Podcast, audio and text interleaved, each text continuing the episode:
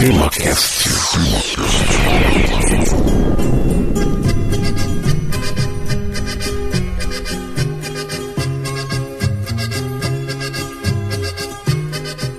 Muito bem, meus amigos, está começando mais um TemaCast. Aqui é Francisco Seixas e este é o TemaCast de número 123, onde vamos continuar a falar do reinado de Dom João VI, um dos períodos mais conturbados e importantes da história do Brasil e de Portugal. Este é o segundo episódio de uma série de três que serão publicados na sequência. E para essa jornada me acompanha o meu amigo Jorge Virgílio. Olá, Francisco. Olá, ouvintes. E nesse episódio a gente vai aprender que pau do Brasil não é pau Brasil, mas não é fake news. Exatamente. Olha só, gente, o episódio vai começar agora, então bora lá.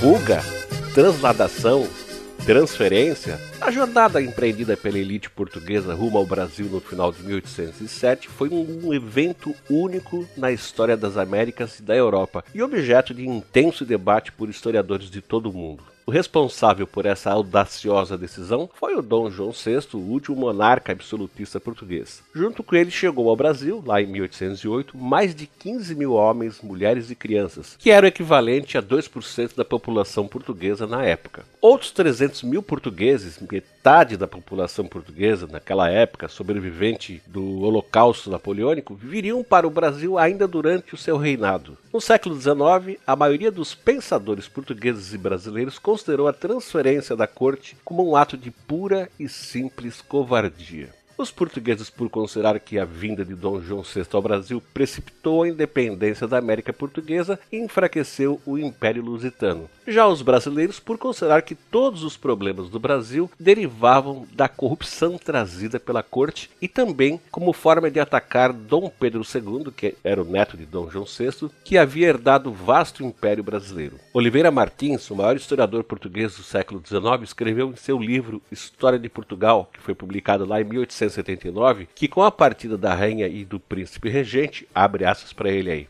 tudo o mais era vergonha calada, passiva inépcia, confessada fraqueza. O príncipe decidira que o embarque se fizesse de noite por ter a consciência da vergonha da fuga. Fecha aspas. O historiador e militar brasileiro natural de Santa Catarina, Lucas Boatot, foi ainda mais enfático. Abre aspas para ele aí. Ao ver as forças inimigas talando o território pátrio, o lendário patriotismo luso não mais explodiu como nos heróicos tempos de Nunalves, mas, entorpecido por letal e criminosa indiferença, degenerou em terror vergonhoso. A família real, compartilhando desta fraqueza, foi a primeira a dar o exemplo, embarcando para o Brasil a 27 de novembro, no maior desespero e confusão, e levando na sua cauda um exército de poltrões, enfatuados, fidalgos e parasitas de toda a casta, degenerada progenie de um passado heróico, fecha aspas. No Brasil, foi apenas durante a presidência do paulista Rodrigues Alves, um antigo conselheiro do Império do Brasil, que essa visão negativa acerca de Dom João VI começou a mudar. Após o fracasso econômico dos primeiros anos da República, Rodrigues Alves e outros políticos influentes do período imperial voltaram ao poder e passaram a incentivar uma visão mais positiva do legado monárquico. De príncipe covarde, Dom João foi promovido a estrategista brilhante. O monarca que enganou o maior gênio militar de sua época, que foi o Napoleão Bonaparte. Em 1908, o historiador pernambucano Oliveira Lima publicou o livro Dom João VI, onde defendia que, abre aspas, retirando-se para a América,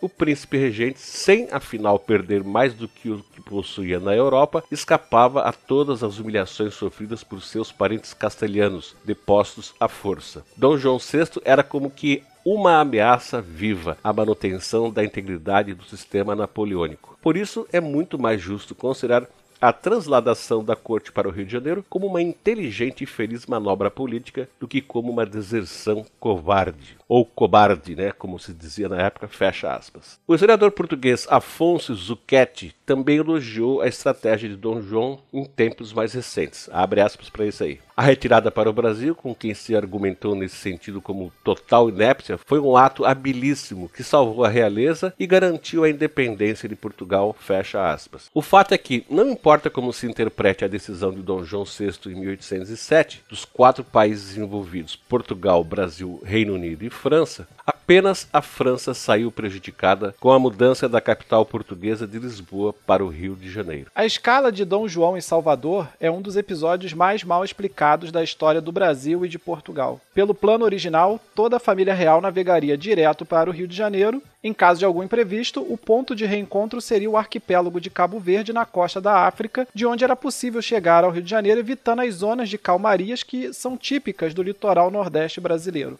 Dom João mudou esses planos de forma repentina e nunca explicou o porquê da sua decisão. Antigamente, a hipótese mais aceita era que a parada se fez necessária devido à tempestade que dispersou a esquadra portuguesa no início de dezembro de 1807. No entanto, essa visão equivocada foi abandonada devido às descobertas do britânico brasileiro Kenneth Light. É, o Kenneth Light ele nasceu em 1938 na cidade do Rio de Janeiro, mas ele foi criado na Inglaterra. Ele fez sua carreira como executivo do setor industrial mas ao se aposentar em 1990, ele passou a se dedicar a estudar a história do Brasil, de Portugal e do Reino Unido. Particularmente, Light era fascinado pela história de Dom João VI. Então, durante vários anos, o Light mergulhou nos arquivos da Marinha Britânica, onde estão guardados os diários de bordo de cada um dos navios envolvidos na transferência da família real portuguesa. Segundo Kenneth Light, o então príncipe regente Dom João não havia ido a Salvador em decorrência das avarias dos navios, mas sim sim de forma deliberada como forma de unir o norte e o sul das colônias em torno da coroa. Dom João e seu Conselho de Estado sabiam que a unidade política e administrativa da América Portuguesa, lá em 1808, era muito precária. E a principal cisão existente no país se encontrava justamente na rivalidade entre o Rio de Janeiro e Salvador, que na época eram as duas cidades mais ricas da América Portuguesa. São Salvador da Bahia havia sido construída por Dom João III em 1549 para sediar o governo geral das colônias. No entanto, apenas alguns anos depois, o neto do Dom João III, o mítico rei Dom Sebastião, se convenceu de que, na verdade, a cidade de São Sebastião do Rio de Janeiro, foi batizada em sua homenagem, olha que coincidência, é que deveria ser a capital do Brasil. Em grande parte, essa decisão do Dom Sebastião que era um cara meio místico, né, de transformar o Rio em capital das colônias, foi motivada por um milagre que foi relatado pelo padre Anchieta e pelo governador geral Mendes Sá.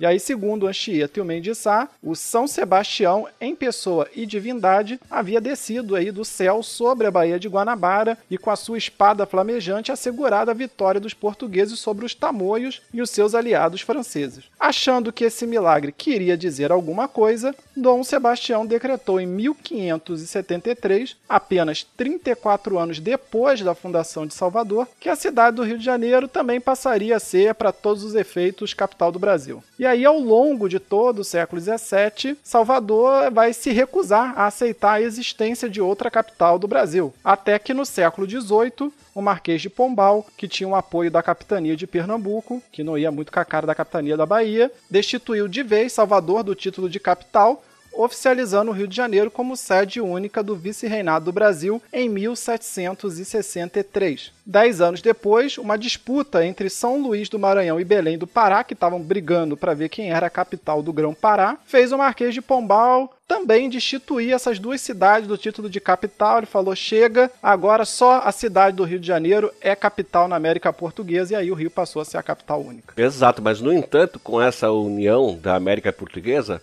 foi muito feita assim de cima para baixo, as colônias tinham pouco relacionamento entre si. A situação era melhor na chamada repartição sul, que incluía as atuais regiões Sudeste, Sul e Centro-Oeste. No século XVII, em fins de 1662, a cidade do Rio de Janeiro estabeleceu o primeiro serviço de correios do Brasil, que era chamado de Correio Mor das Cartas da Terra, cujo objetivo era ligar a cidade do Rio às colônias sob sua jurisdição localizadas no interior do continente. O Correio Mor foi inaugurado oficialmente em 1663 e ligava inicialmente a cidade do Rio e a vila de São Paulo de Piratininga, através da Baixada Fluminense e do Vale do Paraíba. E posteriormente, através de Sorocaba, o serviço foi estendido até Assunção, no Paraguai, e Curitiba, no Paraná. Com a descoberta do ouro e a criação de Minas Gerais, o serviço foi levado para a vila de Ribeirão do Carmo, atual cidade de Mariana, e de lá para todas as demais cidades mineradoras. Com a fundação da colônia do Sacramento, no Uruguai, no início do século XVIII, o serviço se estendeu também para o sul,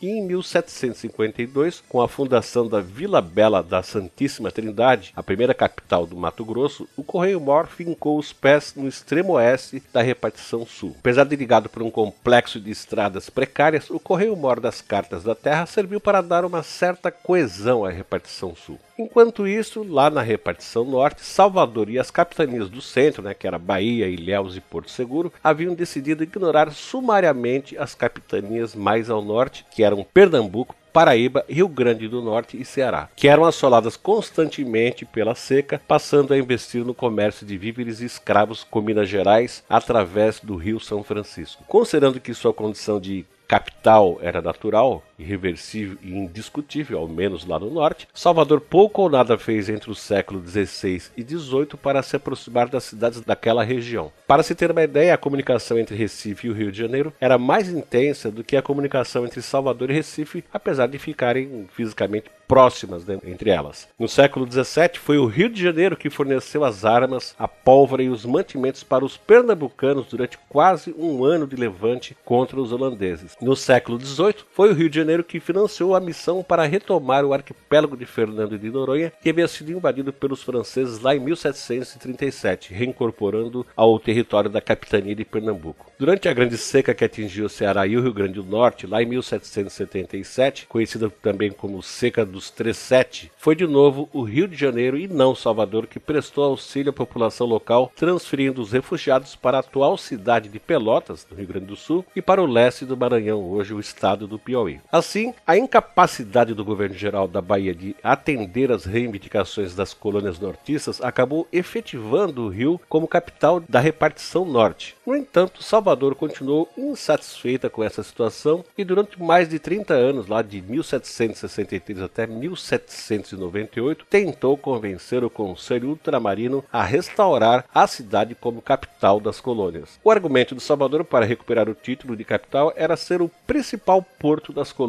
E de fato, o porto de Salvador foi o principal porto brasileiro até 1798, até ser ultrapassado pelo porto do Rio de Janeiro devido ao crescimento da produção de anil e café no entorno da Baía de Guanabara. Com a perda da condição de principal porto, Salvador desistiu de vez de ser capital do Brasil e os baianos se voltaram cada vez mais para pensamentos separatistas. Neste mesmo ano de 1798, apenas 10 anos antes da transferência da família real, havia ocorrido na Bahia a Conjuração Baiana ou a Revolta dos Alfaiates, onde setores populares e parte da elite baiana se uniram num projeto de fundar uma república baiense, emancipando as capitanias do centro, Bahia Bahia, Ilhéus e Porto Seguro, lá de Portugal. A conjuração foi derrotada pelos portugueses, mas deixou lá as suas cicatrizes. Dom João sabia que os baienses, que era assim que eles se chamavam, né, os moradores de Salvador, eram chamados de baienses, se ressentiam profundamente do Rio de Janeiro, onde o monarca passaria a residir por tempo indeterminado. Foi pensando em minimizar esse descontentamento geral das capitanias do centro que o príncipe regente decidiu dar à elite baiana a primazia de receber a família real no Brasil. Ou seja, então ele fez assim uma média com o pessoal de lá. Né? Exatamente, Francisco.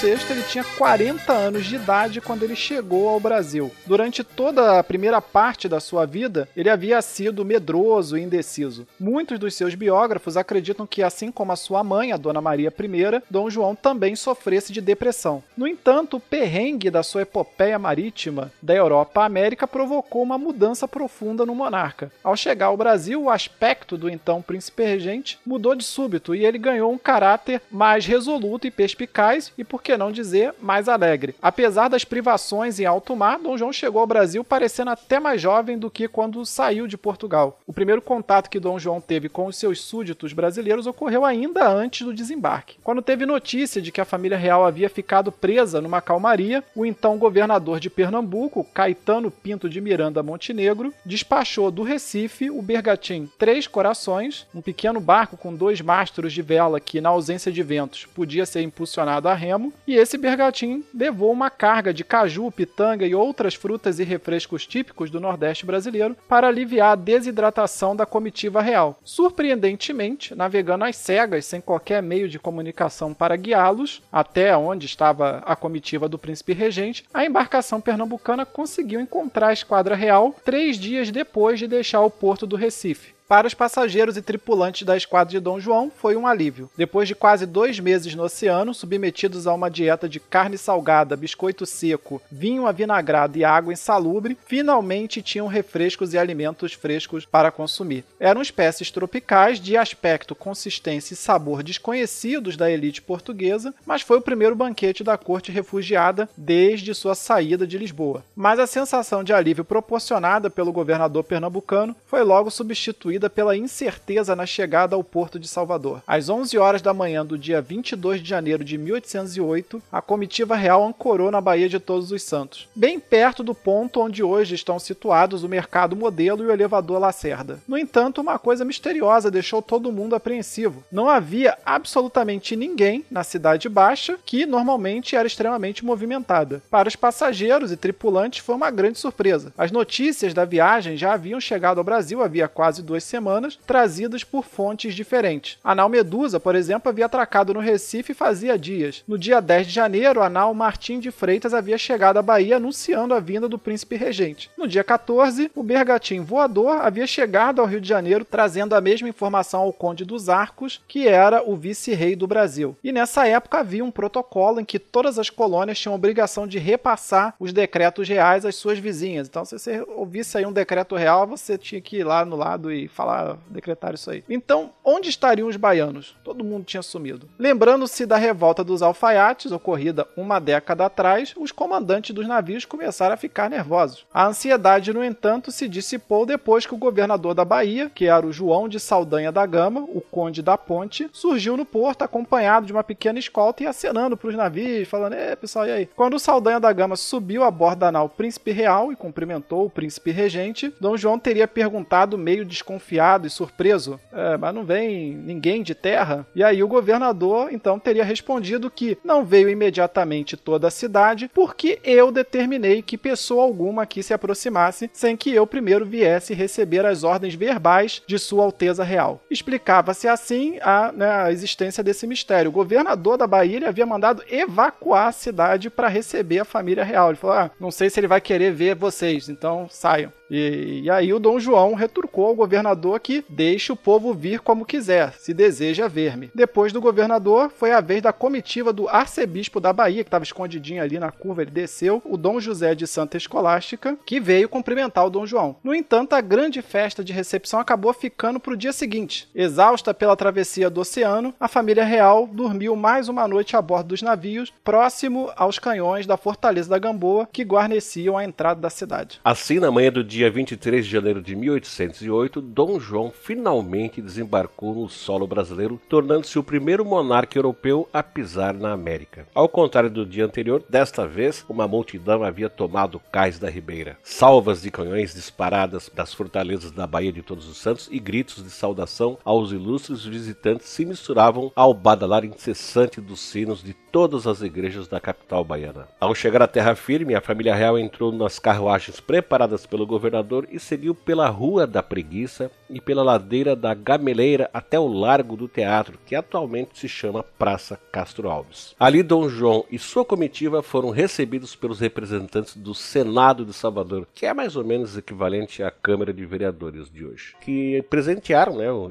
o Dom João com uma capa púrpura e o convidaram a seguir a pé até a Igreja da Sé. Lá na Igreja da Sé, o arcebispo celebrou um Te Deum Laudamus em agradecimento ao sucesso da travessia da família real pelo Atlântico.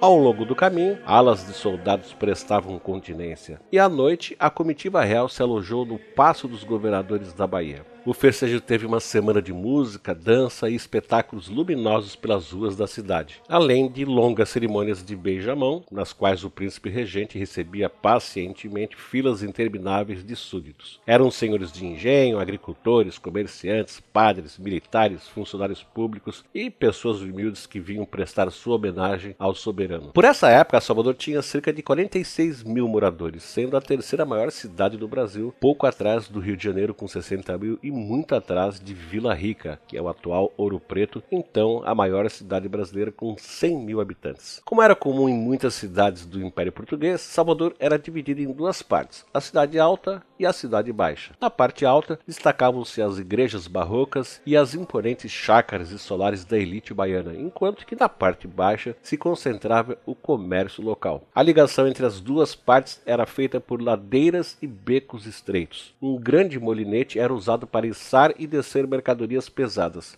Além desse molinete, o transporte de mercadorias também era realizado por escravos e animais de carga que subiam e desciam as ladeiras em longas e demoradas filas. Visitantes e moradores ilustres eram normalmente carregados morro acima por escravos em liteiras e cadeirinhas sustentadas por varas transversais. A maioria das igrejas barrocas baianas haviam sido construídas antes do Marquês de Pombal cancelar Salvador como capital, isso lá entre 1650 e 1750. Os solares da cidade alta, onde viviam a maior parte dos senhores de engenho baiano, eram divididos normalmente em dois pavimentos. O térreo, que era reservado para acomodação de escravos, animais e mercadorias pesadas, enquanto que na parte de cima ficavam os aposentos principais. Apesar do aspecto reluzente da cidade quando vista lá dos navios, o deslumbramento da paisagem se convertia rapidamente em decepção quando o visitante adentrava aos becos insalubres de Salvador. A estreiteza das ruas obrigava todo mundo a se mover colado uns aos outros. Apesar do espaço limitado, os artífices da cidade em geral trabalhavam na calçada, dificultando ainda mais o trânsito. Os caminhos que levavam à cidade alta eram todos repletos de vendedores de frutas, de salsichas, de chouriço, de peixe frito, de azeite doce, e os escravos trançando chapéus e fabricando cadeira também estava tudo lá no meio do caminho caminho. Uma vala cortada rente aos prédios servia de sistema de esgoto para a cidade. A todo momento havia moradores atirando suas fezes e urina pelas janelas e portas. E a imundície se estendia também ao interior das casas, já que todo tipo de animal doméstico era criado dentro delas. Devia ser uma maravilha isso aí. Fantástico, Francisco, um lugar para passar as férias. É, como a cidade era sempre muito quente devido ao clima local e ao urbanismo que não favorecia a circulação de ar, mesmo as mulheres da alta sociedade baiana raramente usavam usavam coletes ou espartilhos, algo incomum na época e que causou um certo constrangimento à comitiva real. Segundo o historiador britânico Charles Boxer, além das vestimentas mais soltas, era comum ver pessoas transando nos becos de Salvador a qualquer hora do dia, ao ponto que os padres locais aconselhavam as famílias de bem a manter suas mulheres e filhas reclusas, evitando assim que elas se expusessem à moralidade frouxa da cidade. Também naquela época, a cidade já se caracterizava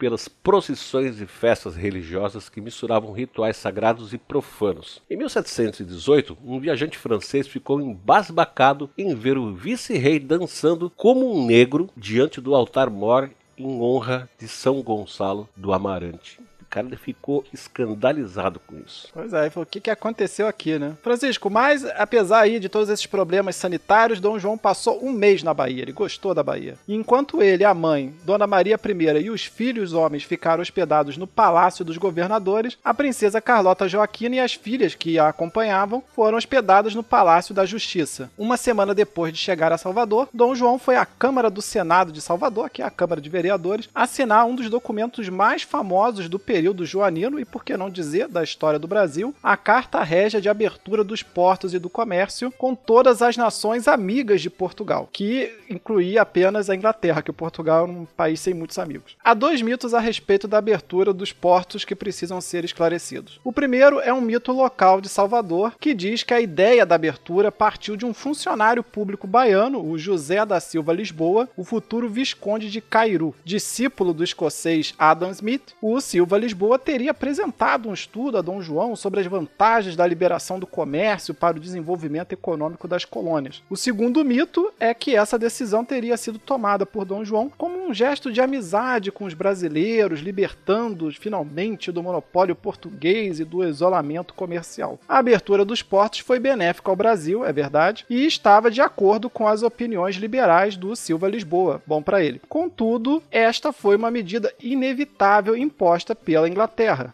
Com Portugal e o porto de Lisboa ocupados pelos franceses, o comércio português estava completamente paralisado. Abrir os portos do Brasil era a única coisa que o Dom João podia fazer. Além disso, é importante frisar que a abertura dos portos a todas as nações amigas aconteceu apenas no papel, porque, como eu falei, os portos brasileiros foram abertos apenas ao Reino Unido, que o Reino Unido queria uma amizade exclusiva com Portugal. Não aceitava ter que Portugal tivesse aí amizade com, com a Alemanha, sei lá. E aí a abertura dos portos e outros acordos ligados à transferência da família real, eles já haviam sido negociados lá em 1807. Por exemplo, além da abertura dos portos, Portugal havia autorizado a Marinha Britânica a construir uma base naval na Ilha da Madeira. Segundo o historiador alagoano Melo Moraes, na véspera da partida, em Lisboa, o embaixador britânico Lord Strangford teve uma reunião com o ministro Antônio de Araújo, na qual avisou que o almirante Sidney Smith, Jack Bauer britânico, só permitiria a saída da esquadra portuguesa, lá de Lisboa, mediante as seguintes condições: a abertura dos portos brasileiros para a Inglaterra, a única nação amiga, e que a ilha de Santa Catarina fosse entregue ao Reino Unido. O Araújo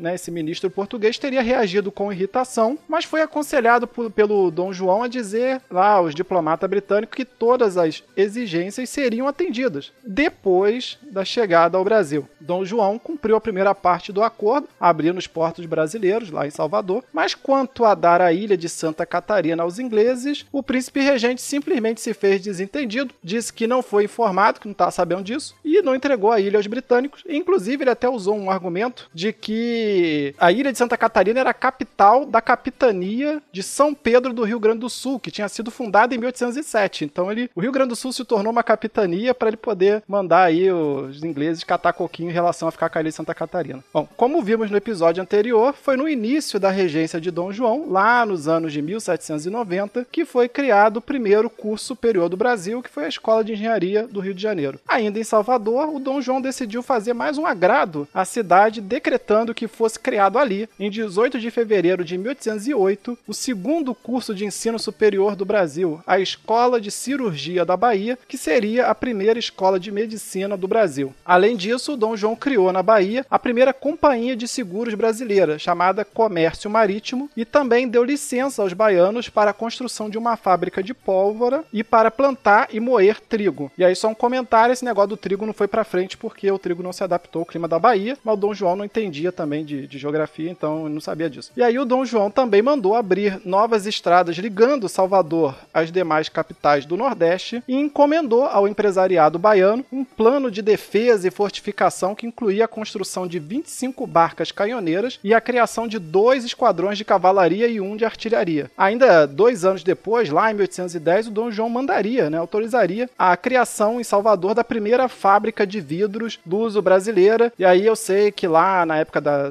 da invasão holandesa chegaram a fazer uns vidros lá em Recife, mas fábrica brasileira mesmo foi essa aí de Salvador. Num discurso feito à elite baiana em fevereiro de 1808, o Dom João prometeu fazer de Salvador o grande empório do Brasil e pediu aos baianos que se unissem ao Rio de Janeiro aí nesse projeto de construir uma América portuguesa unificada. E o plano de Dom João acabou dando certo e após quase 300 anos de rivalidade, Salvador se tornou a principal aliada do Rio de Janeiro em todos os conflitos ocorridos no período imperial imperial brasileiro. Que história bonita, hein? Exatamente, olha só, além de anunciar a nova estrutura produtiva do Império Português, o Dom João aproveitou sua estadia na Bahia para fazer turismo. No dia 11 de fevereiro, o príncipe regente levou seu filho Dom Pedro, o príncipe da Beira, para conhecer a ilha de Itaparica. Na volta, Dom João e Dom Pedro foram pegos de surpresa por uma tempestade e acabaram passando a noite na casa de um morador na ilha. Numa outra ocasião, Dom João saiu pelas ruas da cidade distribuindo moedas de ouro para para a multidão que o aclamava. Se chamava Renda Príncipe do Brasil.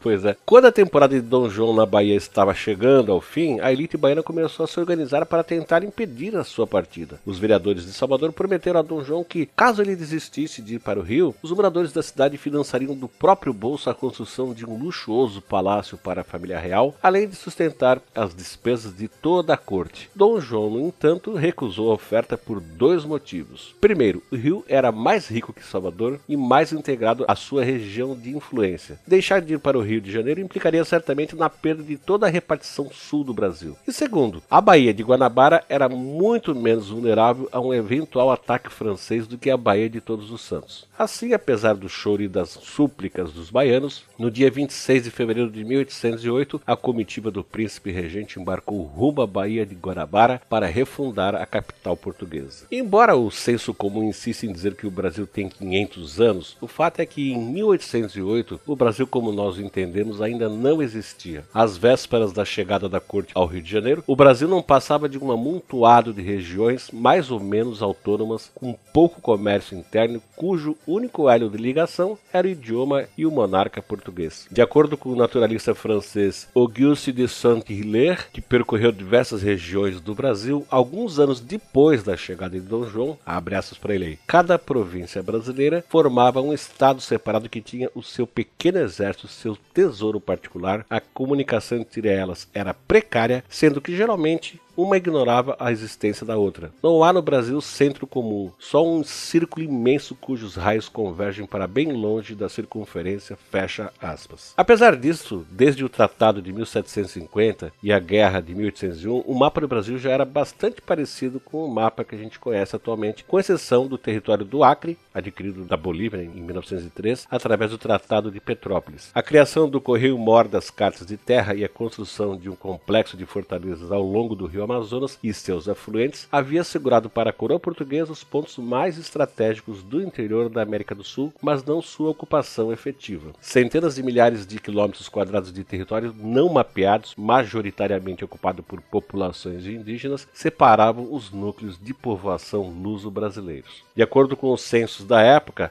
a população total do Brasil em 1808, excluindo-se os índios, era de aproximadamente 3 milhões de habitantes. Desses, 1 milhão eram escravos vindos da África. Outro 1 milhão eram mestiços de brancos, índios e negros. E o outro milhão era basicamente brancos portugueses misturados com alguns outros grupos étnicos europeus, como espanhóis, franceses, italianos e alemães. Especula-se que a população indígena brasileira andaria também na casa de 1 milhão de habitantes, embora seja impossível precisar realmente quantos indígenas havia no Brasil lá em 1808. Essa configuração étnica brasileira, encontrada por Dom João, se deveu a diversos processos ocorridos no século anterior, a maioria deles ligado, de uma forma ou de outra, à capitania de Minas Gerais. Exatamente, Francisco. Devido à descoberta do ouro e diamantes em Minas Gerais, lá no final do século XVII, grandes levas de portugueses e também de hispânicos acabaram migrando para o Brasil no início do século XVIII. Entre 1720 e 1800, acredita-se que mais de 800 mil portugueses chegaram ao porto do Rio de Janeiro, rumo às cidades mineradoras, e que outros milhares de europeus de diversas nacionalidades, particularmente espanhóis, teriam entrado ilegalmente no país através de São Paulo e do Paraguai. Muitos outros estrangeiros ainda, como franceses, teriam chegado a Minas Gerais através da Bahia. Antes de 1720, o Brasil era majoritariamente indígena, mesmo nas regiões produtoras de açúcar como Bahia, Pernambuco e Rio de Janeiro. No entanto, o advento da indústria mineradora não só trouxe muito mais imigrantes brancos para o Brasil, como criou uma demanda sem precedentes para a expansão do tráfico negreiro, fazendo o número de escravos africanos saltar exponencialmente no país. No século XVIII, os portos do Rio de Janeiro e de Salvador, que eram os dois maiores portos de escravo do Brasil, tinham como principal mercado consumidor interno as regiões mineradoras. No entanto, o fortalecimento do comércio transatlântico de escravos destinados às minas tornou economicamente viável as demais capitanias, notadamente Pernambuco e Maranhão, a adotarem igualmente o uso majoritário de mão de obra escrava africana. Para se ter uma ideia do tamanho do crescimento desse mercado, de 1500 até a fundação da capitania de Minas Gerais em 1720, os portugueses haviam empreendido cerca de 500 viagens à África com o propósito de buscar escravos. E aí, a partir da criação de Minas até 1808, que é o ano da chegada da família real, um período de apenas 88 anos, esse número de viagens saltou para 5 mil, ou seja, foi multiplicado por 10. O crescimento do número de brancos e negros em relação ao de indígenas mudou não apenas o perfil étnico do brasileiro, mas também a língua brasileira. No Rio de Janeiro, por exemplo, a língua geral meridional, também conhecida como língua geral paulista, é, que é derivada do tupi, de vários dialetos tupis, foi a língua mais falada da capitania até 1720. Em São Paulo, Paraná e Goiás e partes do Mato Grosso, a língua geral paulista resistiu em comunidades afastadas até a Primeira República. Na cidade de São Paulo, propriamente dita, que foi o berço dessa língua, o desaparecimento desse idioma coincidiu com a chegada do Dom João VI. Então, mais ou menos ali no período que o Dom João VI chega, a cidade de São Paulo para de falar a língua geral e vai falar apenas português. Muitas das correspondências trocadas entre o Rio e São Paulo no início do Correio Mor, é, por exemplo, se deram em língua geral e não em português. Então, às vezes, várias vezes, os governadores do Rio e São Paulo conversando entre eles conversavam em língua geral e não em português. Sem a corrida do ouro em Minas Gerais, é bem possível que o Brasil hoje fosse um país mais parecido com o Paraguai, onde as caboclas são mais representativas do que as pardas e o espanhol convive lado a lado com o Guarani. Então a gente poderia ter um país que falasse português e um tupi, um tupi geral. Essa confluência de grandes levas de brancos e negros para Minas Gerais, bem como a proibição do uso da língua geral pelo Marquês de Pombal, fizeram do Brasil um país majoritariamente lusófono, apenas alguns anos antes da família real. Então, bem pouco antes da família real pisar no Brasil, que o Brasil se tornou de fato um território lusófono. Por volta de 1770, Minas Gerais começou a entrar em decadência, gerando um grande abacaxi para a coroa portuguesa descascar. Ao contrário das demais capitanias brasileiras, cujo início foi marcado pelo expansionismo agrícola e pela pecuária, Minas Gerais nasceu urbana. A atividade agrícola na capitania foi quase inexistente nas suas primeiras décadas, ali de 1720 até 1750, e todos os seus víveres eram supridos originalmente por São Paulo e pela Bahia. Do Rio de Janeiro vinham algumas comodidades da Europa, como materiais de construção, tinturas, roupas, instrumentos musicais e livros. Quase um terço da população livre mineira eram de militares, cuja tarefa era conter os escravos e assegurar que o ouro e os diamantes chegassem até Portugal. Então você tinha muito escravo em Minas Gerais e tinha muito militar para tomar conta desse pessoal aí. No entanto, com os veios de ouro em Minas Gerais cada vez mais minguados, não havia mais dinheiro, bufunfa, para manter esse complexo urbano minerador funcionando. Diante desse cenário, a elite burocrática mineira começou a esboçar um projeto separatista ali no final dos anos de 1780, né, que foi batizado de Inconfidência Mineira, e eles estavam tentando assegurar para si o último quinhão ali do ouro das minas que estava acabando. A Inconfidência Mineira acabou não dando em nada e a decadência de Minas Gerais obrigou a população a fugir da região. Então todo mundo se pirulitou de Minas, que estava lotada. Entre 1770 e 1850, ou seja, já no reinado de Dom Pedro II, a maioria das migrações de pessoas livres ocorridas dentro do Brasil foi a de mineiros partindo do complexo minerador para outras regiões do país. Por essa razão, o historiador paulista Francisco Adolfo de Van Hagen, no seu livro História Geral do Brasil, que inventou a história oficial do Brasil, batizou os mineiros de povoadores do Brasil. Nesse período, as migrações mineiras ocorreram principalmente para o sul das capitanias do Rio de Janeiro e o norte da capitania de São Paulo, onde se instalou o primeiro complexo cafeeiro brasileiro, e também para o norte da capitania do Rio de Janeiro e para a zona da Mata Mineira e o sul do Espírito Santo, onde havia um complexo produtor de cachaça, que era a principal moeda de compra de escravos na África. E para produzir café você precisa de escravo, para comprar escravos você precisa de cachaça. Então a cachaça era importante para a cafeicultura também. Posteriormente, o crescimento da pecuária no norte de Minas Gerais levou várias hordas de mineiros para a região nordeste, que iam seguindo ali pelo curso do Rio São Francisco. Lembrando que o Rio São Francisco nasce bem no meio meio do estado de Minas Gerais e vai subindo até lá a fronteira é, de Sergipe e Alagoas. Alguns outros grupos minoritários de mineiros, movidos pela esperança de encontrar um novo Eldorado mais para dentro aí do Brasil, partiram rumo às capitanias de Goiás e do Mato Grosso, chegando até a capitania do Xingu, que foi a última capitania hereditária criada no Brasil na divisa do Mato Grosso com o Grão-Pará. Só como curiosidade, o gentílico mineiro surgiu no século XVIII devido ao fato de que essa massiva migração lusitana para o Brasil obrigou a cidade do Rio a criar um cais que era dedicado exclusivamente a receber esses imigrantes, no local onde hoje está o Museu da Manhã, lá no Pier Mauá. O cais que recebia os portugueses movidos pela febre do ouro foi apelidado de Porto dos Mineiros, e aí, a partir daí, todo mundo que ia para a capitania de Minas Gerais era conhecido apenas como mineiro.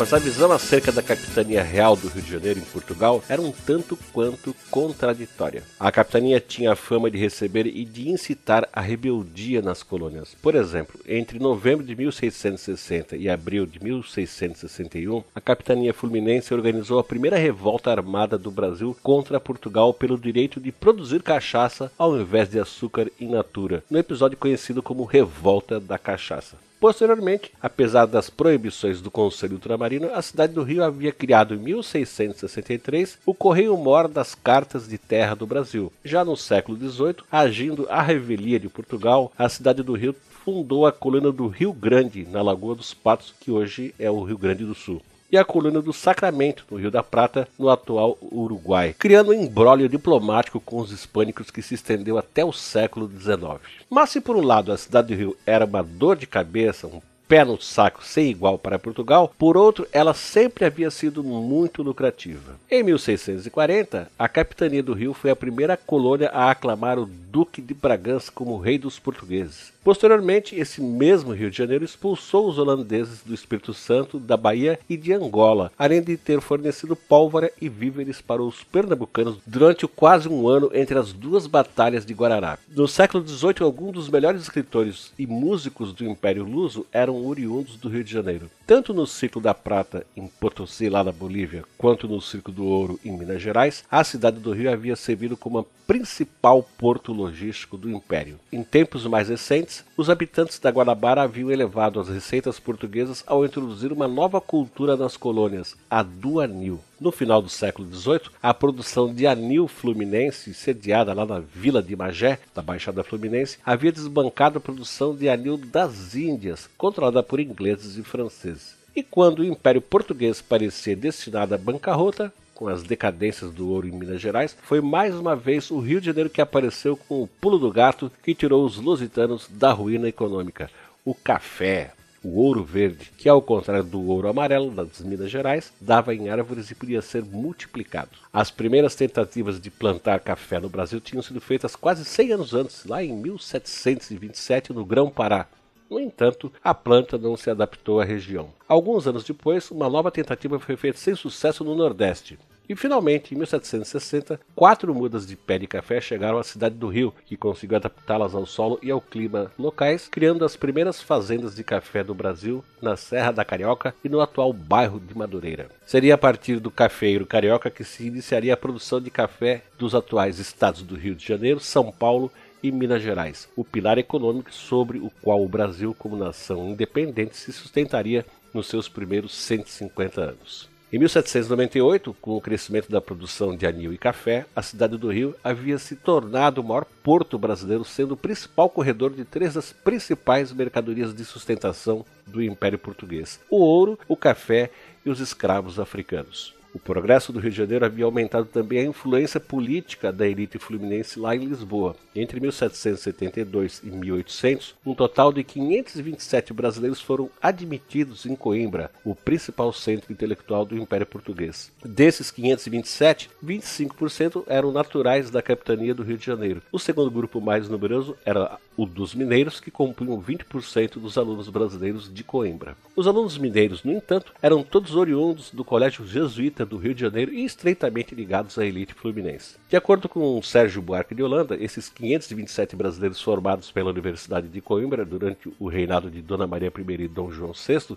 constituíram a primeira classe dirigente do Brasil devido à influência que exerceram na burocracia portuguesa e brasileira da primeira metade do século XIX. Sendo o grupo de colonos mais numeroso de Portugal, os nativos do Rio de Janeiro eram relativamente conhecidos por lá. Já por essa época, os portugueses se referiam a eles como cariocas, mas ninguém sabe exatamente por quê. No século XX, inventou-se o mito de que os índios chamavam as casas de pedra e tijolos construídas pelos portugueses lá na Guanabara de cariocas, ou seja, casa de branco, em tupi. Entretanto, essa ideia, muito difundida nas escolas do estado do Rio de Janeiro, é estapafúrdia por vários motivos. Primeiro porque o nome Carioca era o nome de uma aldeia da Guanabara anterior à chegada dos portugueses ao Brasil, fato esse documentado por portugueses e franceses. Segundo porque os índios brasileiros nunca chamaram os portugueses nem qualquer outro europeu de branco.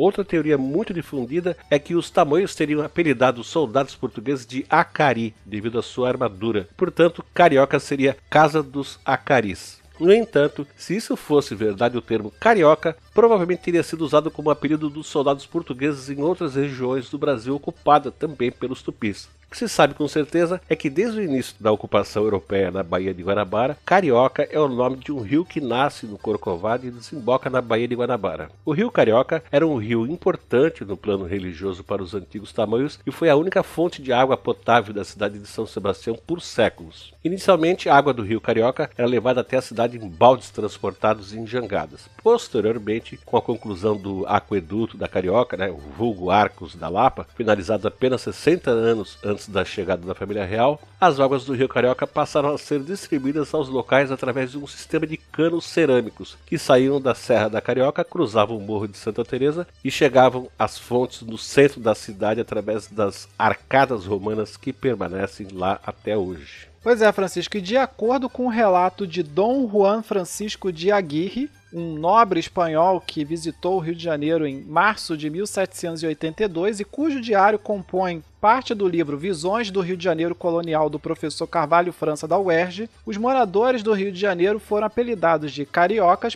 pelos visitantes devido ao seu deslumbramento justamente com o Aqueduto da Carioca, que foi a maior obra de engenharia do período colonial brasileiro e o primeiro ponto turístico do Rio, né, tirando coisas naturais. Nas palavras de Juan de Aguirre, foi esse deslumbre pelo seu aqueduto que fez com que os naturais desta cidade ficassem conhecidos como cariocas, nome da fonte de onde a água que abastece a região. Logo que estabelecem contato com o europeu, os cariocas apressam-se em dizer-lhe que essa água tem o poder de enfeitiçá-lo e de fazê-lo fixar residência na cidade. Além de enfeitiçar visitantes, os moradores do Rio oitocentista estavam convencidos de que as águas do Rio Carioca podiam curar quase todo tipo de coisa, de um simples resfriado até a Covid-19, que nem existia ainda. Ainda de acordo com o folclore local, até aquele primeiro cafeeiro brasileiro só brotou no Rio de Janeiro porque foi benzido aí com essas águas milagrosas. Olha aí, o pessoal da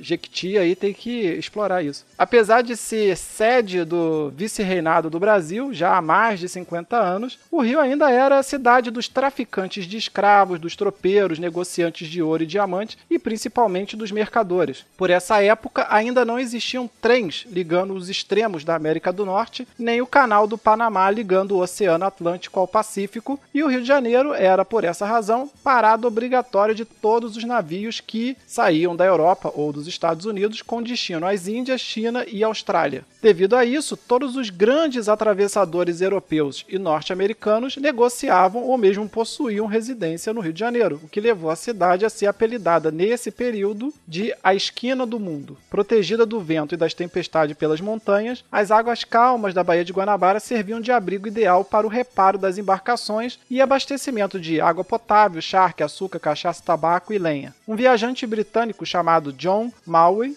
descreveria o porto do Rio de Janeiro da seguinte forma: Nenhum porto colonial do mundo está tão bem localizado para o comércio geral quanto o do Rio de Janeiro. Ele goza, mais do que qualquer outro, de iguais facilidades de intercâmbio com a Europa, a América, a África, Índias Orientais e as ilhas dos mares do sul, e parece ter sido criado pela natureza para constituir o grande elo de união entre o comércio dessas grandes regiões do globo. E era, né, até eu fazer aí o canal do Panamá, o pessoal bocotou a gente. Bom, e aí a importância estratégica do Rio de Janeiro né, para essas rotas era tão grande que, após a vinda da família real ao Brasil, a cidade se tornou sede do quartel-general da Marinha Real Britânica na América do Sul, que foi colocada sob o comando do almirante William Sidney Smith, aquele lá, o Jack Bauer naval britânico que né, havia escoltado a, a, esquadra portuguesa na sua partida de Lisboa em novembro de 1807. Então ele depois ele veio morar no Rio. E aí em 1808 a arquitetura da cidade do Rio ela era dominada pelos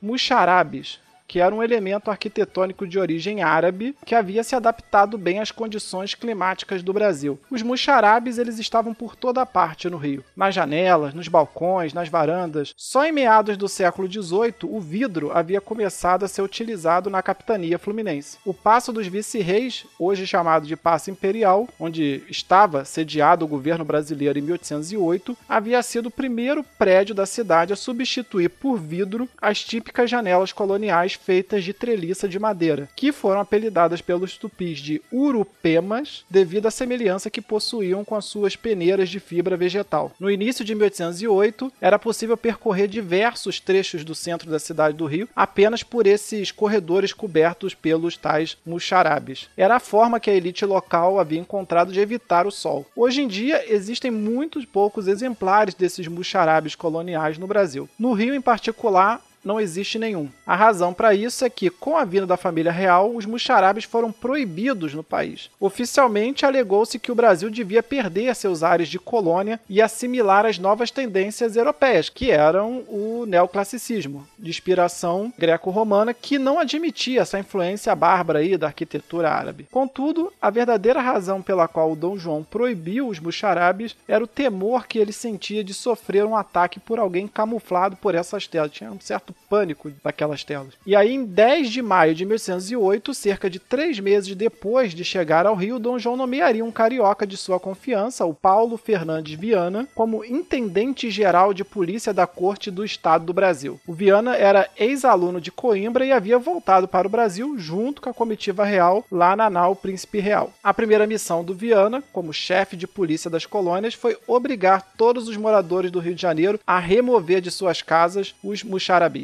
Que inclusive é uma pena, né, cara? Porque é bem bonito, né, esses muxarabes aí. É, exatamente. Aquelas telinhas feitas com madeira, é bem, é bem bacana. É, em várias cidades aí da América Hispânica, né, da parte hispânica aí da América Latina, você encontra ainda, né? Mas no Brasil, devido a essa decisão aí, uma coisa rara. E quando você encontra, às vezes é uma coisa assim retrô, né, que fizeram depois, não é da época colonial mesmo.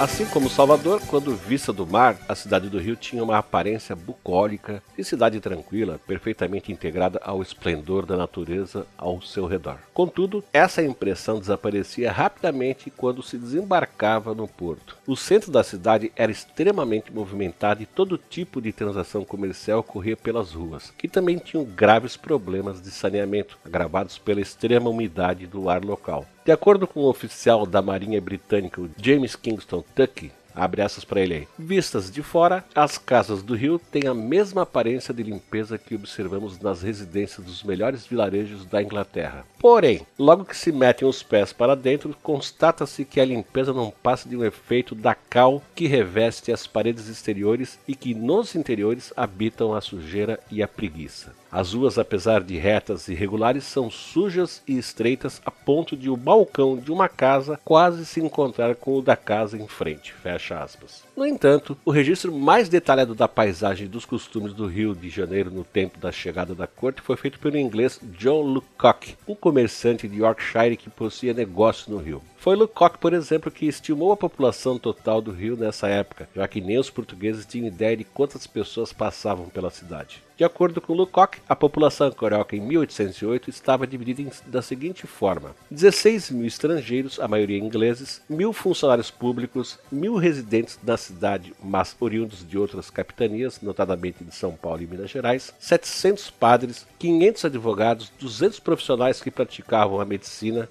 40 negociantes regulares, 2 mil retalhistas, 4 mil caixeiros, aprendizes e criados de lojas, 1.250 mecânicos, 100 taberneiros ou vendeiros, 300 pescadores, mil soldados, mil marinheiros, mil negros libertos, 12 mil escravos, 4 mil mulheres solteiras, chefes de família.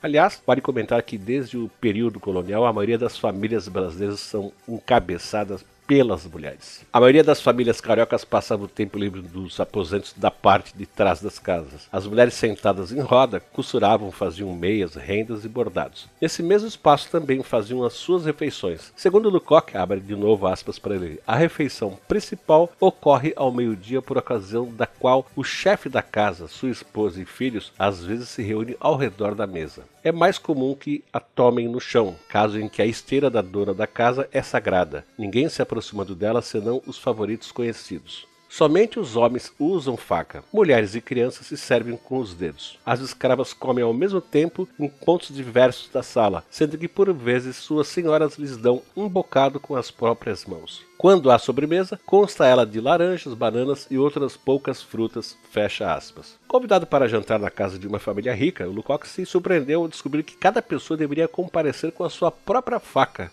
que é, ele diz assim que em geral era larga, pontiaguda e com cabo de prata. A mesa observou que os dedos são usados com tanta frequência quanto o próprio garfo. Mais do que isso, era comum uma pessoa se servir do prato do vizinho com as mãos. Considera-se como prova incontestável de amizade alguém servir-se do prato do seu vizinho. E assim, não é raro que os dedos de ambos se vejam simultaneamente mergulhados num só prato. A refeição era acompanhada de uma espécie de vinho fraco que era bebido em copos em vez de taças haja amizade, né? Pra você comer assim, com a mesma cara. mão ali no prato.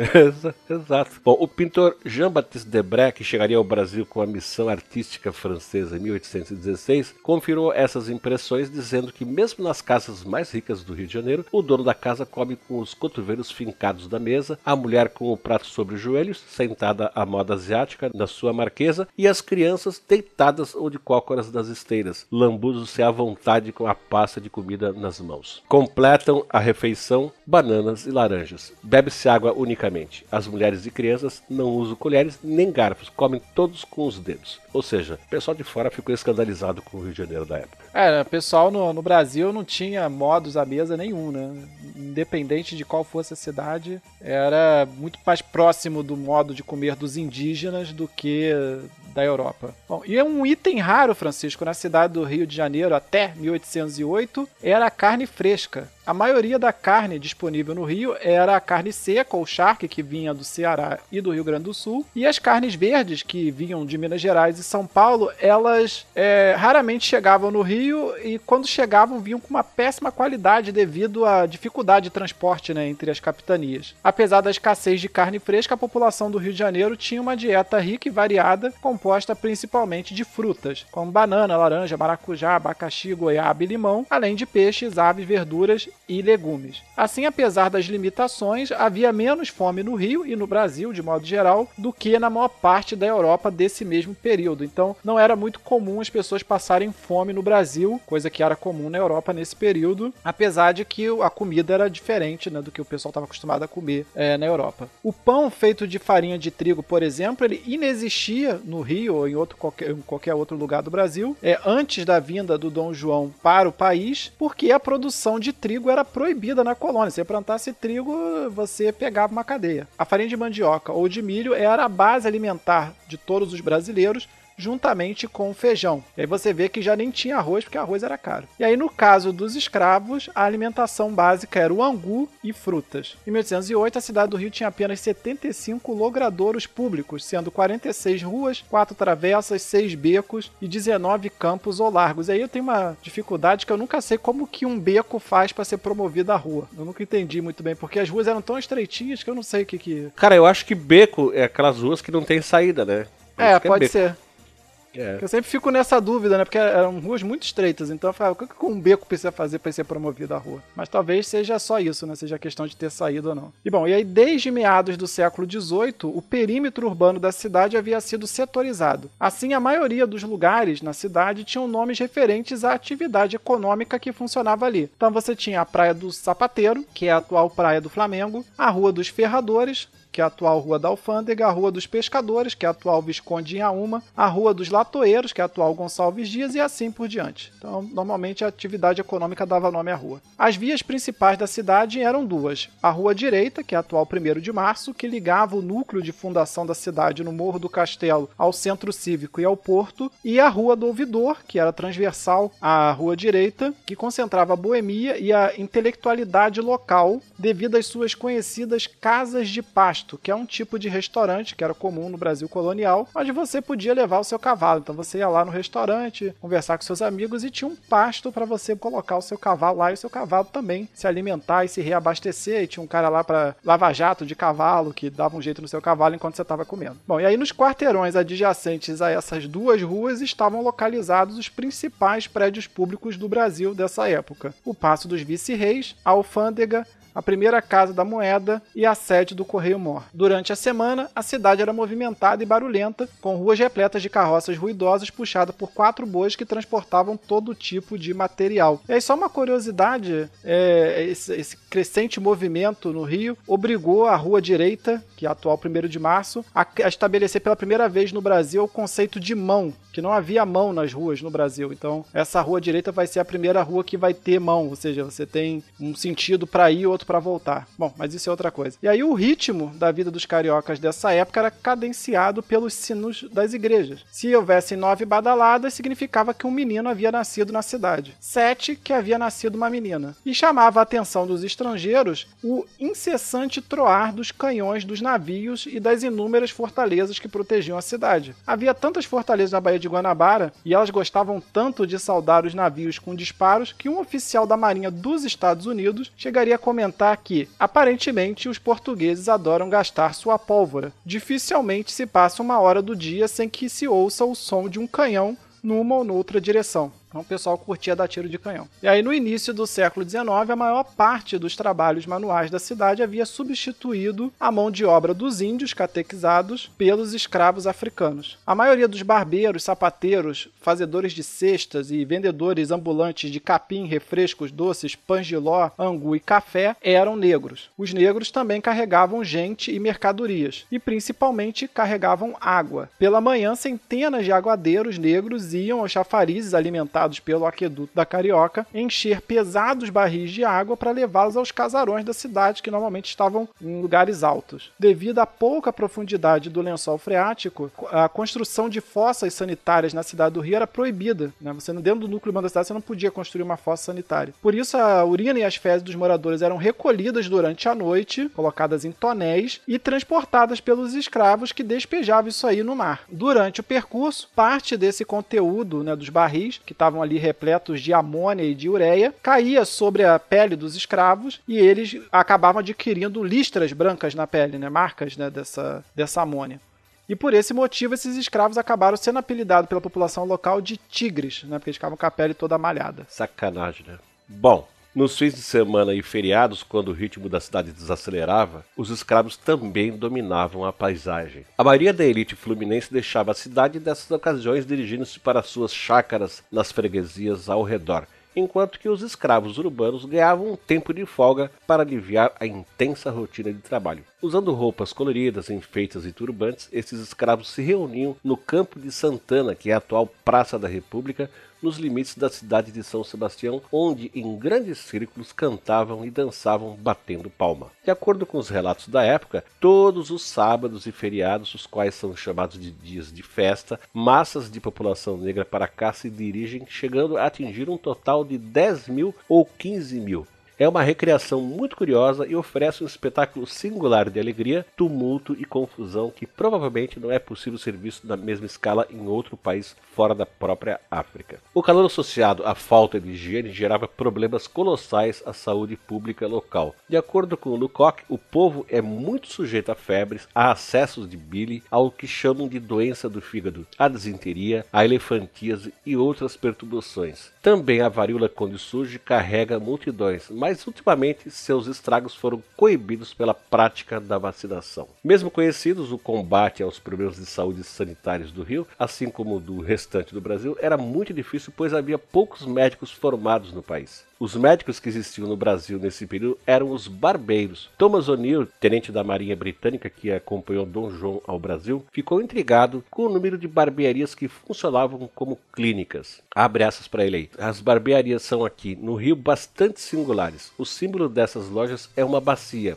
E o profissional que aí trabalha acumula três profissões: dentista, cirurgião e barbeiro fecha aspas. E foi nesse Rio de Janeiro, Ricado, centro das rotas marítimas entre o Ocidente e o Oriente, mas ainda permeado do misticismo dos antigos tupinambás e agora já bastante africanizado, e que receberia nos anos seguintes quase metade da população portuguesa. Com a mudança, o moroso e pacato Império Português passava a ter a sua mais rebelde cidade como centro de decisões do mundo lusófono. Agora, curioso isso, né, Francisco? Você ia no barbeiro e já resolvia todos os teus problemas. Ah, tô com cabelo comprido, também tô com um dente doendo, tô com um probleminha aqui do lado, acho que preciso fazer uma cirurgia, eu já sei, vou no barbeiro. Exatamente, era bem prático, né? Você sentava lá e já saía com tudo resolvido. Amputava um é. dedo que tivesse com a unha encravada. Ah, maravilha. É, e não faz muito tempo, cara, que existiam, acho que hoje já não existe mais, os dentistas práticos que recebem licença. Não tinham uhum. formação, não tinham feito faculdade de odontologia, mas que podiam trabalhar como dentistas, né? Quer dizer, eram autorizados a trabalhar como dentistas. Eles só conheciam o, o ofício na prática, eles não tinham nenhum estudo a respeito disso. É, o Brasil sempre teve grandes limitações nesse sentido, né? Não tinha escola, né, Francisco? O pessoal tinha que aprender do jeito que dava. É isso aí.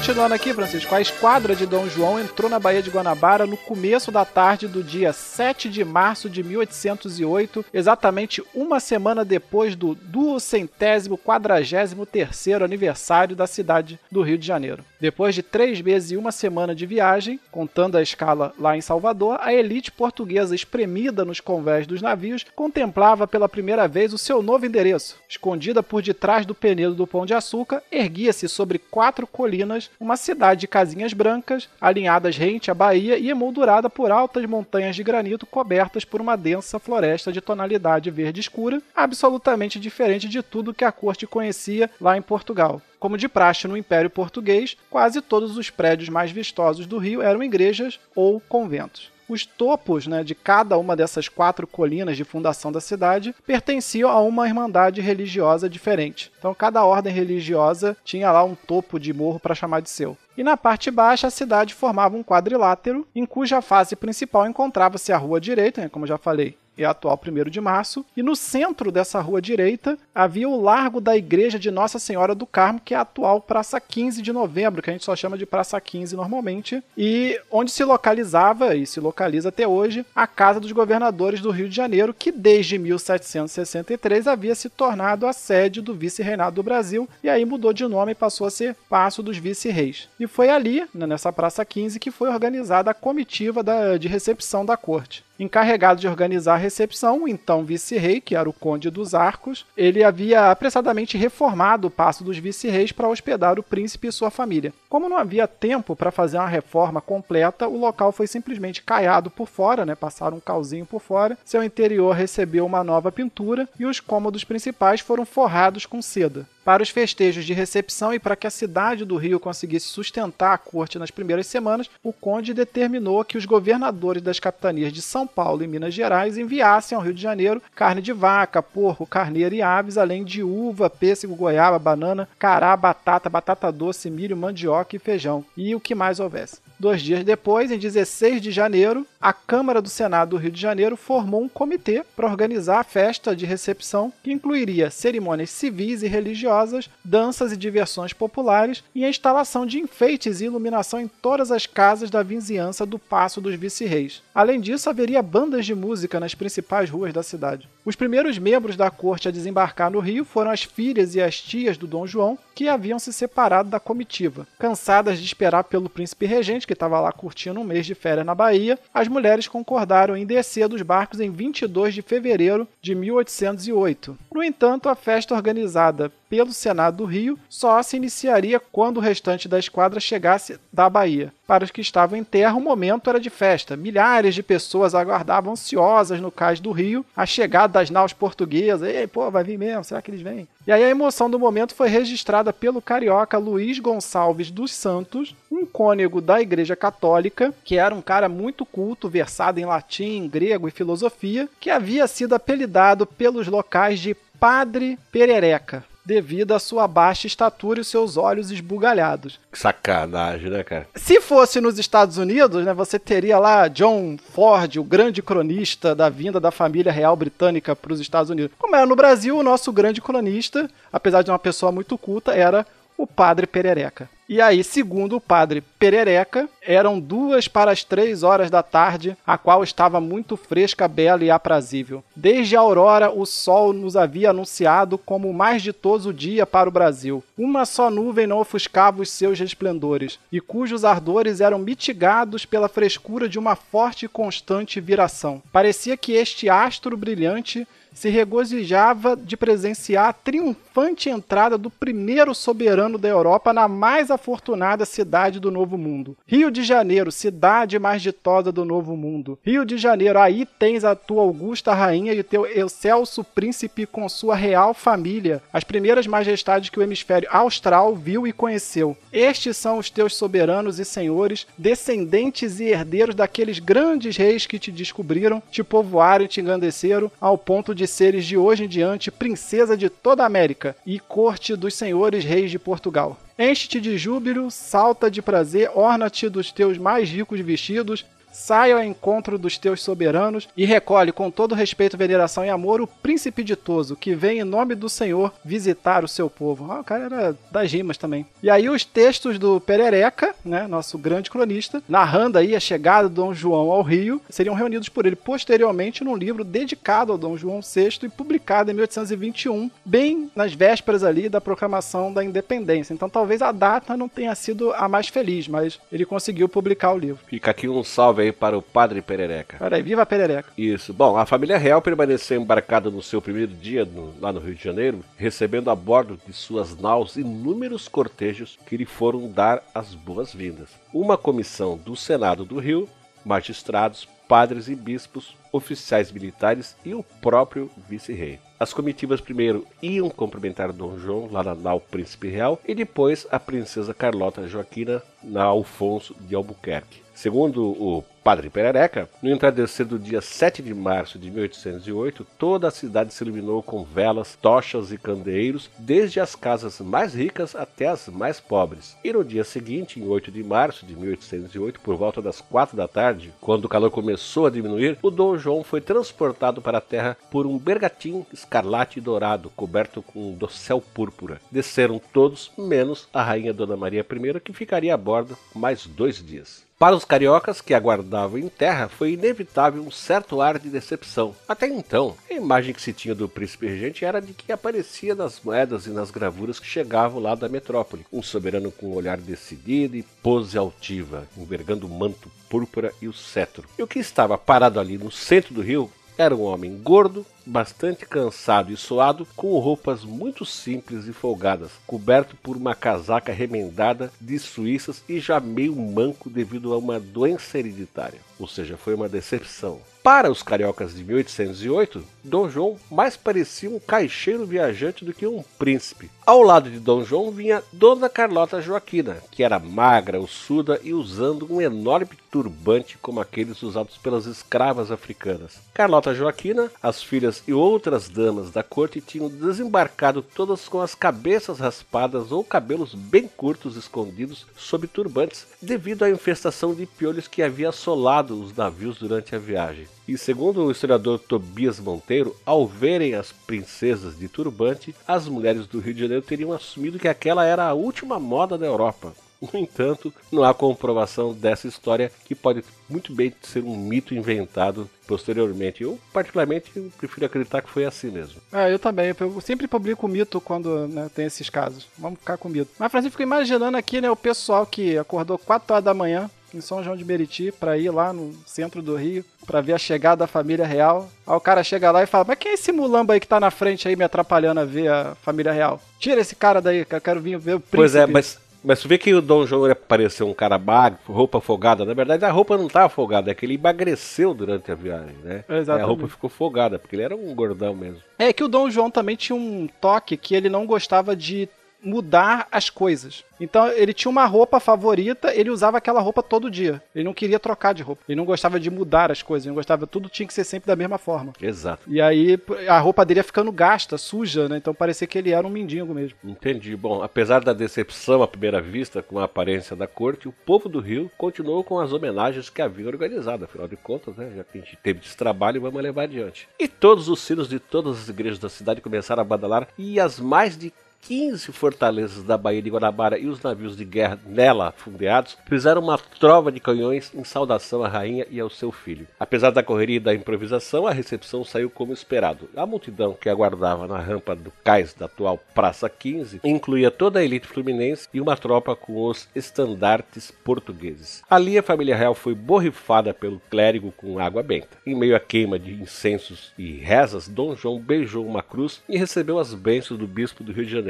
Depois, colocou-se debaixo do palio de seda vermelha e frisos dourados que o protegia do sol. Em seguida, formou-se um imenso cortejo dos que recebiam e dos que chegavam, todos caminhando lentamente em direção à igreja de Nossa Senhora do Rosário e São Benedito, que havia sido construída por uma irmandade de negros e pardos que lutava pelo direito dos escravizados e que havia uns anos tinha passado a ser catedral provisória do Bispado do Rio de Janeiro. Atualmente, essa igreja compõe o Museu do Negro lá na cidade do Rio. No caminho entre a Praça 15 e a Igreja do Rosário, arcos triunfais haviam sido improvisados pelo Conde dos Arcos. Olha só que coincidência, né? Arcos triunfais haviam sido improvisados pelo Conde dos Arcos. Ele tinha, ele manjava disso, né? É, exato. É. As ruas foram cobertas de fina e branca areia e juncadas de folhas, ervas odoríficas e flores. Da fachada das casas pendiam cortinados de damasco carmesim e das janelas pendiam ricas e vistosas tapeçarias de lindas e variadas cores, umas de damasco, outras de cetim e outras de sedas ainda mais preciosas. A música jorrava dos coretos instalados nas ruas. À frente do cortejo iam as autoridades públicas do Rio de Janeiro, os oficiais militares, os juízes e os padres, monges e seminaristas dos numerosos conventos da cidade. E logo atrás vinha a guarda do estandarte, cidadãos vestidos de seda preta, chapéu de plumas brancas e presilhas de pedras preciosas, carregando o estandarte da Câmara do Senado do Rio de Janeiro. Uma bandeira branca com a imagem de São Sebastião, o padroeiro da cidade do Rio, que, segundo o folclore da localidade, havia comparecido em pessoa para fundá-la, como o Jorge explicou há pouco tempo atrás. E por fim, fechando o cortejo, vinha o palio sob o qual caminhava a família real. As varas desse palio eram sustentadas por oito pessoas, entre as quais se destacava o carioca Amaro Velho da Silva, um dos maiores traficantes de escravos do Brasil desse período e que por esse motivo receberia o título de Visconde de Macaé. Que é melhor do que ser Visconde de Maricá, né? Sei lá, é o cara. Bom, na Catedral do Rio foi celebrado o TD1, uma cerimônia de ação de graça pelo sucesso da viagem da família real. Em seguida, houve uma sessão de beijamão, que já era um costume conhecido no Rio por ser praticado pelos vice-reis da colônia. Já estava escuro quando a família real seguiu de carruagem até o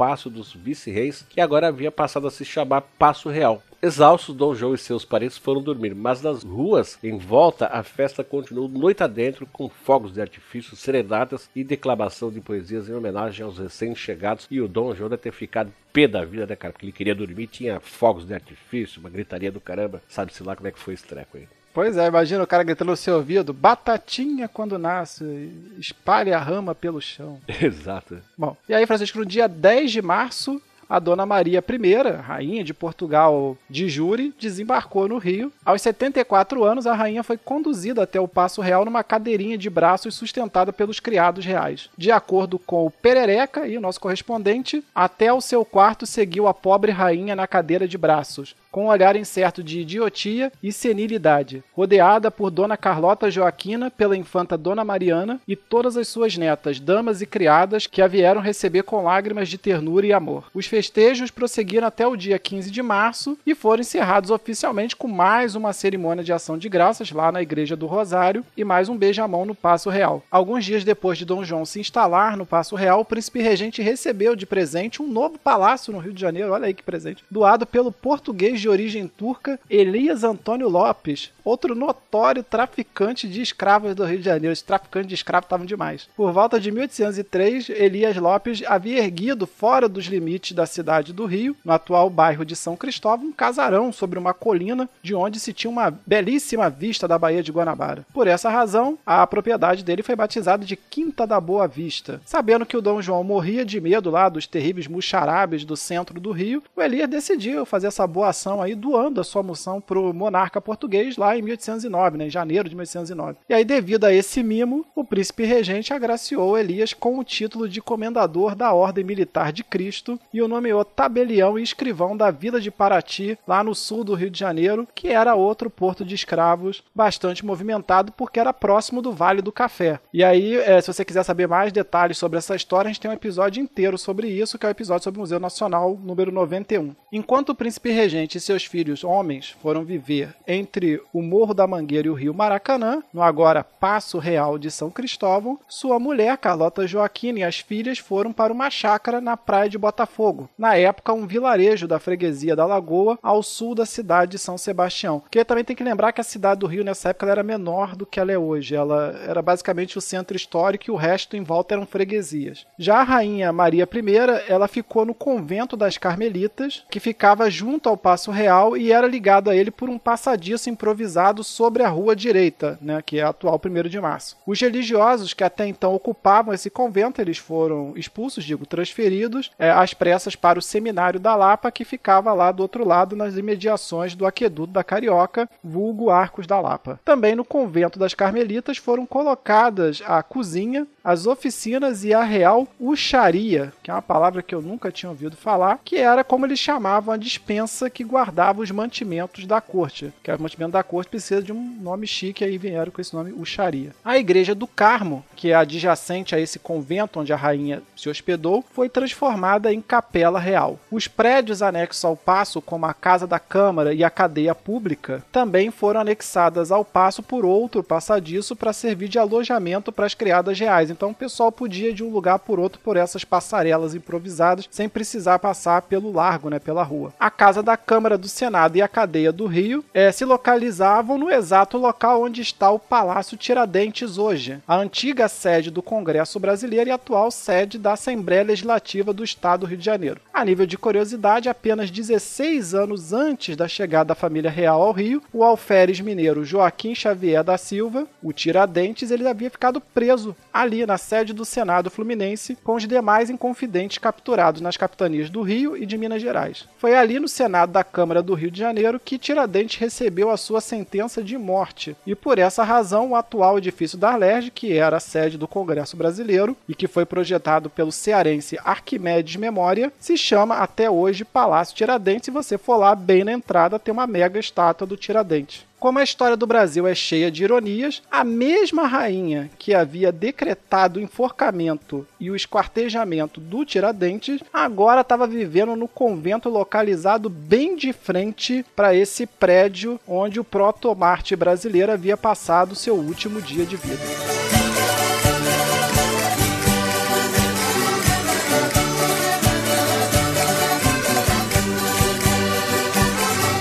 Para alojar as, milhares de acompanhantes da corte, o dojo se valeu do famigerado sistema de aposentadorias, pelo qual as casas da cidade eram requisitadas para o uso dos nobres. Os endereços escolhidos eram marcados com na porta, né, com as letras PR, né, que iniciais de príncipe regente, mas que a população carioca rebatizou carinhosamente de Ponha-se na rua. Mesmo desabrigados, novos moradores vindos de Lisboa ainda encontravam tempo para reclamar do preço dos aluguéis e da arquitetura desajeitada dos imóveis. A prepotência dos que chegavam do além-mar resultaram em diversos abusos. Por exemplo, um tal de Conde de Belmonte se apoderou de uma casa recém-construída que não havia sido nem sequer inaugurada pelo proprietário. O Belmonte permaneceu 10 anos sem pagar aluguel enquanto seu proprietário se alojava com toda a sua numerosa família numa pequena moradia erguida ao lado da mansão ocupada pelo conde. Até os escravos do dono da casa, o conde de Belmonte se apropriou sem dar nenhuma satisfação. Outro caso esdrúxulo foi o da duquesa de Cadaval, cujo marido havia morrido na escala em Salvador. A duquesa se alojou numa chácara pertencente ao coronel de milícias Manuel Alves da Costa e não pagou um tostão de aluguel. Quando o proprietário decidiu reclamar a casa, a inquilina respondeu que não tinha para onde ir e propôs pagar um aluguel anual de 600 mil reais, que seria equivalente hoje a 60 mil reais.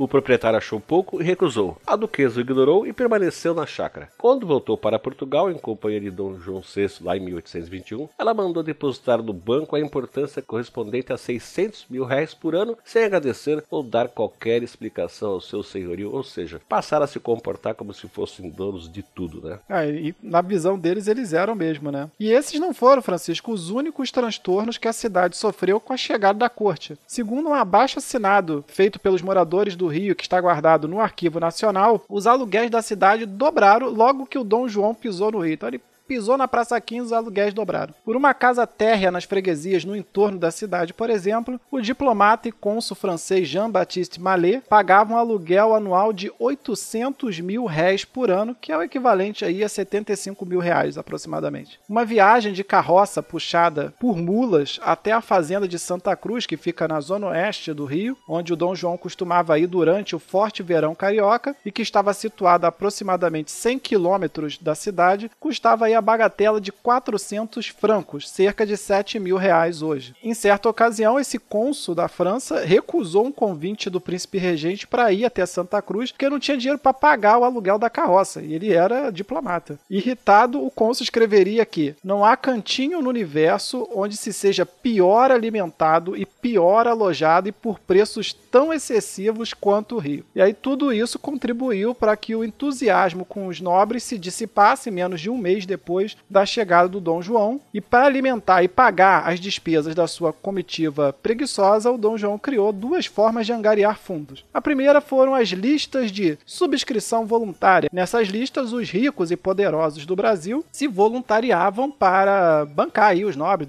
doavam dinheiro para eles, em troca, claro, de títulos e cargos. A segunda foi o aumento indiscriminado de taxas. No entanto, esses impostos recaíam particularmente sobre o povão, que não não via nenhum benefício concreto né, para eles na presença da corte portuguesa no Brasil. Então, é, o rei está aqui, e daí? O que eu estou ganhando com isso? No longo prazo, isso causou um descontentamento na incipiente classe média brasileira, que incluía principalmente os militares de baixa patente, os médicos, os poucos que haviam, os engenheiros, os tabeliões, pequenos comerciantes, os boticários e os advogados. Então, essa galera não ficou muito satisfeita. Mas em lugar de ameaça e coerção, como aquelas empregadas pela sua mãe, Dom João adotou outra estratégia para conter a insatisfação popular no Brasil. O príncipe regente investiu na sua imagem de pai dos pobres. Por essa razão, Dom João passou a história como um monarca meio bonachão e paternal, que todas as noites recebia pacientemente os seus súditos no passo de São Cristóvão para um ritual do beijamão, e que mesmo as pessoas simples, índios e escravos tinham direito de lhe fazer súplicas e prestar homenagem. Essa proximidade de Dom João com os pobres tornou sua figura quase messiânica entre as camadas mais humildes da sociedade brasileira. Para se ter uma ideia, em 1816, o intendente de polícia da corte, o tal de Paulo Fernandes Viana, ordenou ao comandante da Guarda Real que um grupamento ao Vale do Rio Doce para escoltar até o Rio de Janeiro alguns índios que queriam ter a honra de beijar a mão de Sua Majestade.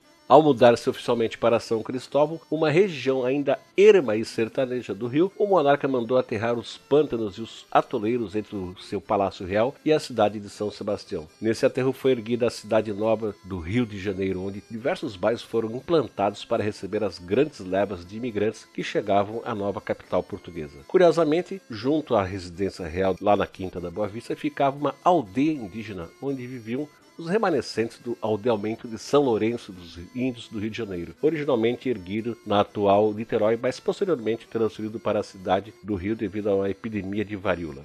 Os índios e mestiços da aldeia de São Lourenço eram descendentes da antiga tribo de Martim Afonso de Souza Araribóia, o índio carioca que havia ajudado os portugueses a fundar a cidade. Originalmente, o aldeamento de São Lourenço havia sido fundado pelos Termiminós da Ilha do Governador e pelos Tupiniquins do Espírito Santo e alguns outros vindos de São Vicente e Porto Seguro, além de crianças tamoias sobreviventes da Guerra do Rio de Janeiro e da Batalha do Cabo Frio. Como recompensa por seus esforços na fundação da capitania do Rio de Janeiro, Araribóia e sua tribo havia ganhado algumas terras no Vale do Rio Maracanã. Eu não sei onde fica isso aí, mas tu deve saber. É, fica exatamente do lado do Museu Nacional e o estádio do Maracanã. É ali, naquela região. Beleza. É bem ali. Bom, Francisco, em 1808, no entanto, esses índios eles já haviam assimilado completamente a cultura portuguesa e a fé católica, sendo a maioria deles pequenos agricultores e prestadores de serviços na cidade do Rio. Por exemplo, foram esses índios da aldeia de São são Lourenço, ou que viviam próximos a ela, que construíram a nau Padre Eterno, que foi o maior navio do mundo construído no século XVII, que foi construído na Ilha do Governador. E também foram eles que construíram o Aqueduto da Carioca no século XVIII. No entanto, com a chegada de Dom João ao Rio, esse antigo povoado luso tupi, né, porque também muita gente ali tinha antepassados portugueses, ele acabou perdendo a sua identidade e se dispersou. E a principal razão para isso é que o Dom João determinou que os índios de São Lourenço eram civilizados demais para serem índios. E aí ele passou a considerar que todos eles eram brancos nos censos posteriores a 1817. E aí, ao serem promovidos à categoria branco, o aldeamento é, perdeu sua autonomia administrativa, porque eles deixaram de ser considerados uma aldeia e foram transformados no arrabal de qualquer da cidade do Rio de Janeiro, sendo, portanto, loteado e transformado em bairro imperial, onde a maioria dos nobres passou a residir para ficar ali próximo do rei. E a nível de curiosidade, seria nesse mesmo local que um século depois, em 1910, o mato-grossense Marechal Rondon fundaria o Serviço de Proteção aos Índios, próximo né, ao, ao atual estádio do Maracanã, e lugar que até hoje é reivindicado pelos índios brasileiros como a sua sede nacional, e aí tem toda uma briga por esse prédio. Na época da Copa, isso saiu no mundo todo lá, os índios em cima do prédio com arco e flecha e o, o caramba. E, é, e aí, só uma, um comentário sobre isso, que é uma coisa muito comum no pensamento brasileiro, é a ideia de que para você ser índio, você tem que viver igual aos índios de 1500. Não existe no pensamento brasileiro a ideia de que o cara ser índio significa simplesmente que ele descende de uma família de nativos brasileiros. Para o pensamento brasileiro começado aí, inaugurado pelo Dom João, para você ser um índio, você tem que viver como um silvícola, porque senão você perde a condição de índio, que é uma coisa que não acontece aqui no Canadá e nem nos Estados Unidos, por exemplo. Você continua sendo indígena, mesmo que você more aqui em Montreal no apartamento. Inclusive, você tem até leis específicas para essas pessoas em relação a imposto, etc. Mas no Brasil, há essa condição de que se o cara não vive no meio da floresta, semi-nu, no máximo aí usando um shortinho da Adidas, ele não merece ser índio, né? Então, por exemplo, se você pegar um indígena e der um iPhone para ele, o pessoal vai falar: "Ah, mas como assim ele é índio se ele usa iPhone?" Se usa iPhone não é índio, ele já é brasileiro. Então, isso é uma, uma vamos dizer assim, uma peculiaridade, né, do, do pensamento brasileiro em relação aos índios. Exato, olha só, a abertura dos portos decretada na Bahia foi apenas o começo da massiva presença britânica no Brasil. Em 1808 entraram no porto do Rio de Janeiro 90 navios estrangeiros contra 810 embarcações portuguesas. Dois anos depois, o número de navios estrangeiros cresceu para 422, quase todos eles ingleses. Em 1809, já existia cerca de 100 empresas comerciais britânicas sediadas no Rio, onde os ingleses possuíam até o seu próprio jornal, o The Real Times. Em 1812, o Brasil vendeu à Inglaterra menos de 70 70 mil libras esterlinas em mercadorias, enquanto que os britânicos exportaram para o Brasil cerca de 2 milhões de libras esterlinas. As exportações britânicas para o Brasil nesse período eram 25% maiores do que todas as vendas para a Ásia e metade de tudo que era exportado para os Estados Unidos na época. Mas você falou aí do The Real Times, só um comentário aqui à parte. É, em 2009 recriaram aí esse jornal, The Real Times, que não é o mesmo jornal que existiu lá no século 18, 19. E hoje ele é o maior jornal em língua inglesa da América Latina. Caiu essa curiosidade. Bom, e aí em 1810, um novo tratado Francisco, ele ampliou os benefícios do governo britânico, mais do que aí esses já tinham sido dados lá na Bahia. Pelo novo tratado, as taxas alfandegárias britânicas nos portos brasileiros foram reduzidas para 15% do valor de importação contra 16% pagos pelas mercadorias portuguesas. Os portugueses pagavam mais caro do que os britânicos por mais estranho que isso possa parecer. Além disso, o Tratado de 1810 deu aos britânicos direitos especiais, que incluíam o direito de livre trânsito no Brasil, o de fixar residência e o de adquirir propriedades e também de ter um sistema de justiça paralelo. Desde 1654, os ingleses já possuíam em Portugal o privilégio de eleger magistrados especiais para julgar causas referentes a cidadãos britânicos. Na prática,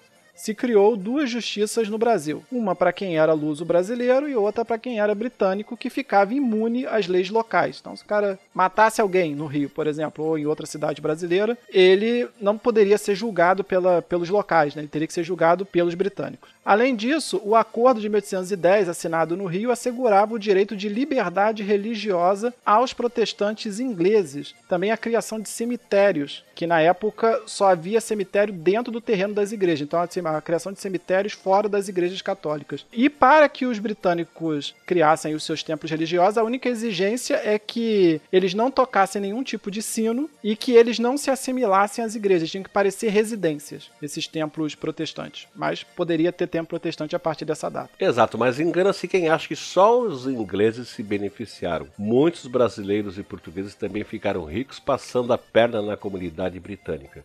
Os relatos dos viajantes estão repletos de histórias de estrangeiros enganados por comerciantes locais que passavam adiante produtos e mercadorias de baixa qualidade como se fossem uma outra coisa. Turmalinas por esmeraldas, cristais por topázes e imitações de vidro por diamantes. Madeiras baratas de cor avermelhada nas florestas do Rio de Janeiro eram vendidos como se fosse pau-brasil, madeira de lei cujo comércio era rigorosamente fiscalizado. Francisco, aí eu tenho que defender esse pessoal que vendia pau-brasil, que eu falei, isso aí no começo do episódio, vou esclarecer agora. Você concorda que qualquer tipo de madeira é um pau, por definição? Claro. Se a madeira foi retirada do Rio de Janeiro, ela não é um pau do Brasil? Com certeza. Então, o cara vendendo pau do Brasil para os britânicos, ele não tá mentindo. Se o cara entendeu que era o pau Brasil, aí é problema de quem comprou, entendeu? Não faz muito sentido para mim, mas tudo bem. Tá, o cara vendeu pau do Brasil, o cara que entendeu não, errado. Mas pau Brasil era uma madeira específica, Jorge. Isso não, aí, mas o cara tá vendendo pau do Brasil. O pessoal que é. não sabia a sutileza aí do uso do, da preposição. Tá bom. Bom, pessoal, esse aqui foi o episódio, o segundo episódio que nós estamos fazendo aí da Era Joanina. Eu quero agradecer ao Jorge aí por mais essa pauta, por ter participado da gravação. Quero deixar um grande abraço para ele e também quero deixar um grande abraço para os nossos ouvintes aí que, quando a gente pode lançar o episódio, nos recebe de braços abertos. Então fica aqui o meu até o próximo episódio. Um bye bye. Obrigado, Francisco. Obrigado aos ouvintes e até a próxima pauta aí que vai ter apenas 45 páginas e 3 horas de duração. O Senhor dos Anéis do TemaCast. Vai nada. Tchau, tchau. tchau, pessoal.